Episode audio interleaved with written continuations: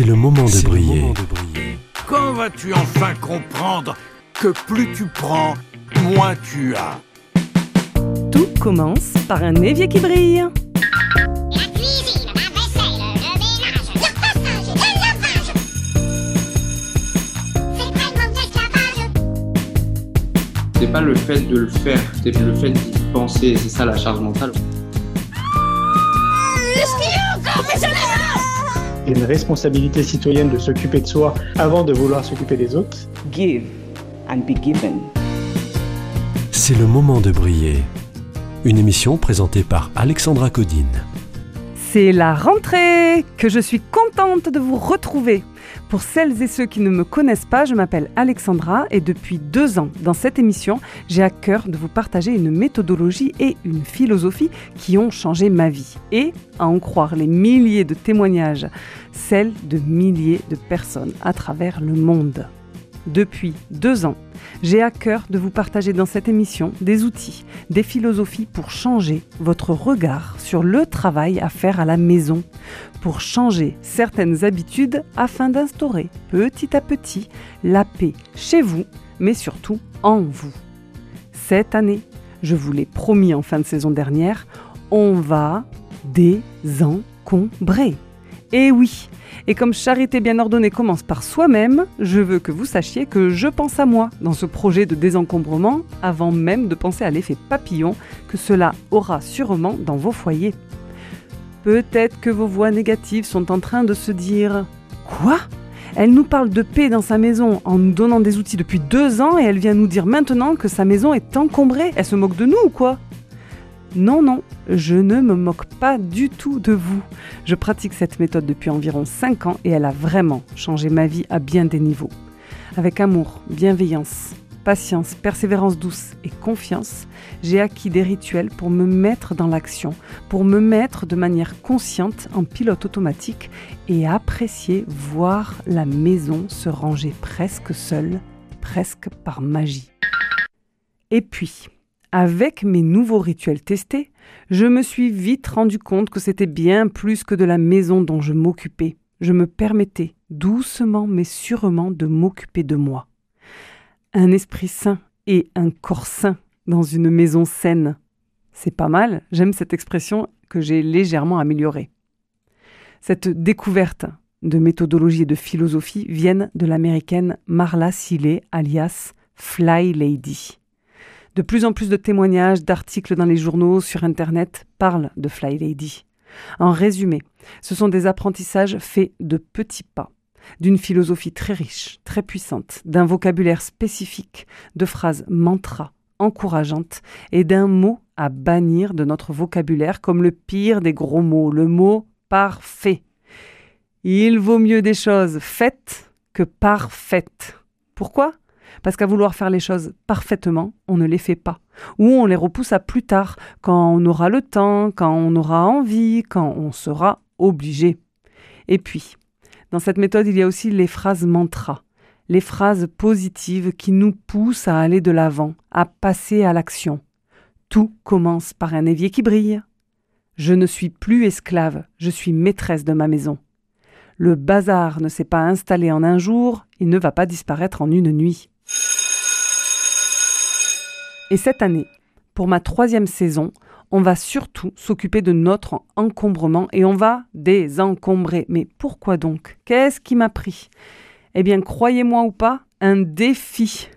L'année dernière, j'ai interviewé Julien Perron, un semeur de graines sur le thème du bonheur qui a écrit un bouquin, fait un film et un jeu de société. Et comme j'adore jouer, un jour, avec une amie, on a sorti le jeu de cartes C'est quoi le bonheur pour vous? Et comme gage, je suis tombée sur la carte mission Apprends à rêver. Petit à petit, je devais me mettre en action pour me rapprocher de mon rêve. Un de mes rêves était une maison finie, épurée, dans laquelle on remet de l'énergie, des moyens aux travaux de finition, à la décoration, à une vraie chambre d'amis et, cerise sur le gâteau, un espace à moi qui me ressemble. Vous connaissez le roman Une chambre à soi de Virginia Woolf? Et son fameux intérêt pour un espace à soi Je vous recommande ce livre chaleureusement. même si la lecture peut paraître assez fastidieuse, le message de fond est essentiel selon moi et peut faire l'effet d'une révolution dans nos vies. Et vous? Avez-vous votre lieu à vous? Avez-vous un espace pour affirmer votre génie? Un espace pour vous perdre pendant des heures à explorer votre talent? Pour moi, aujourd'hui, il s'agit d'un bureau, mais un bureau trop encombré à mon goût et pas encore assez personnalisé. Alors oui, je vous l'avoue, même si les outils de Fly Lady et surtout sa philosophie ont changé ma vie, de l'encombrement chez nous, il en reste. Et cette année, c'est mon année. C'est le moment de désencombrer.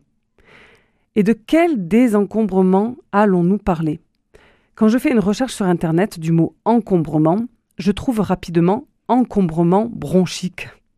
Est-ce que c'est mon passé d'infirmière qui viendrait me rattraper? Non, je ne crois pas.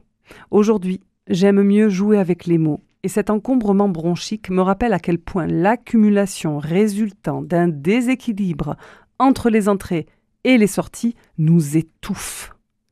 Alors inspirez profondément, ça va décoller. En route vers le partage, l'action, les découvertes de comment ça se passe chez les autres, mais bien sûr aussi de pistes de solutions. Clearing space, I found a moment taking shape. Collect the memories, we put them into frames. The beauty of our day to day. Walls inside this home we built, the life that we had made.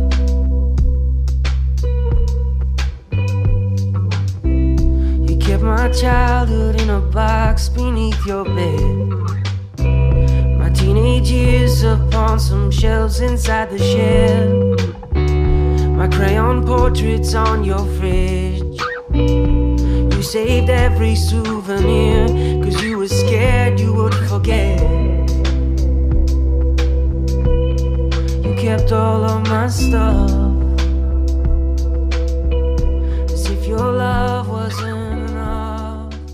À la fin de cette saison, vous aurez des outils pour une maison à notre image, pour une maison qui nous permette de nous ressourcer pour une vie désencombrée. À la fin de l'année, l'encombrement ne sera plus un mot stressant. Il sera le souvenir d'une année de partage, d'une année de petites actions, mais de grands changements. Et le mot encombrement ne nous donnera plus de palpitations. Il sera le souvenir de sujets nombreux, sur l'encombrement de nos maisons évidemment, mais aussi sur celui de nos agendas, de nos frigos, de nos têtes, de nos listes d'amis. Et on en trouvera peut-être d'autres. Le syndrome de Diogène ne sera pas qu'une image d'un tas de tout, d'un amas impressionnant. Il aura des pistes de compréhension, des pistes de solution. Le mot infobésité ne sera plus nouveau dans notre vocabulaire. Vous saurez qu'infobésité est le mot utilisé pour parler de la surcharge informationnelle qui peut nous nuire. Trop d'infos tue l'info. Le désencombrement numérique aura la pourpre et nos photos de famille seront mises à l'honneur plutôt que terrées au fond de nos téléphones, de nos ordis ou de nos drives. Nos boîtes mail seront allégées, on fera notre petit pas pour la planète. Le minimalisme ne sera plus dans vos têtes l'image d'une maison vide et impersonnelle. Et si tout va bien, on ira même dans des sujets plus intimes, car oui, l'encombrement, selon moi, touche tous les domaines, jusqu'au plus intime. Et puis, il y aura des pistes et des interviews pour savoir où et comment désencombrer pour que ça corresponde à nos valeurs. Des associations, des déchetteries, des applications. Mon invité de cœur cette année sera Lauriane Rabot, une incroyable diététicienne nutritionniste anti-régime, une passionnée de l'approche psychocomportementale qui nous aidera à faire rentrer la paix dans nos foyers, dans nos vies, par l'alimentation. Avec elle, nous aurons des recettes santé et plaisir, nous aurons des discussions aussi sur comment nous organiser pour manger selon nos croyances et nos valeurs.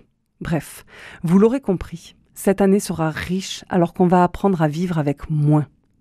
Riche de moments précieux, riche de tant de choses. Désencombrer va augmenter notre confiance en nous. En faisant le point sur ce qui nous sert vraiment, sur nos centres d'intérêt, qui ont peut-être évolué depuis le temps. Se décider de nous séparer de certains objets qui nous ont coûté de l'argent n'est pas pour moi jeter de l'argent par les fenêtres, mais plutôt un signe de courage. Désencombrer, c'est affirmer nos goûts actuels, nos choix du présent, maintenant et en confiance. Et pour le premier pas, que penseriez-vous de remettre dans vos rituels le fait d'écouter cette émission? Si vous l'écoutez à la radio, prenez rendez-vous avec le poste toutes les semaines et écoutez un nouvel épisode. Si vous l'écoutez en podcast, ritualisez le moment de l'écoute, par exemple tous les soirs en faisant briller votre évier. Et s'il était là le secret? Ne plus se sentir seul. Vous n'êtes pas seul et vous êtes aimé. Vous méritez de briller. Vous méritez d'être bien chez vous dans un intérieur propre.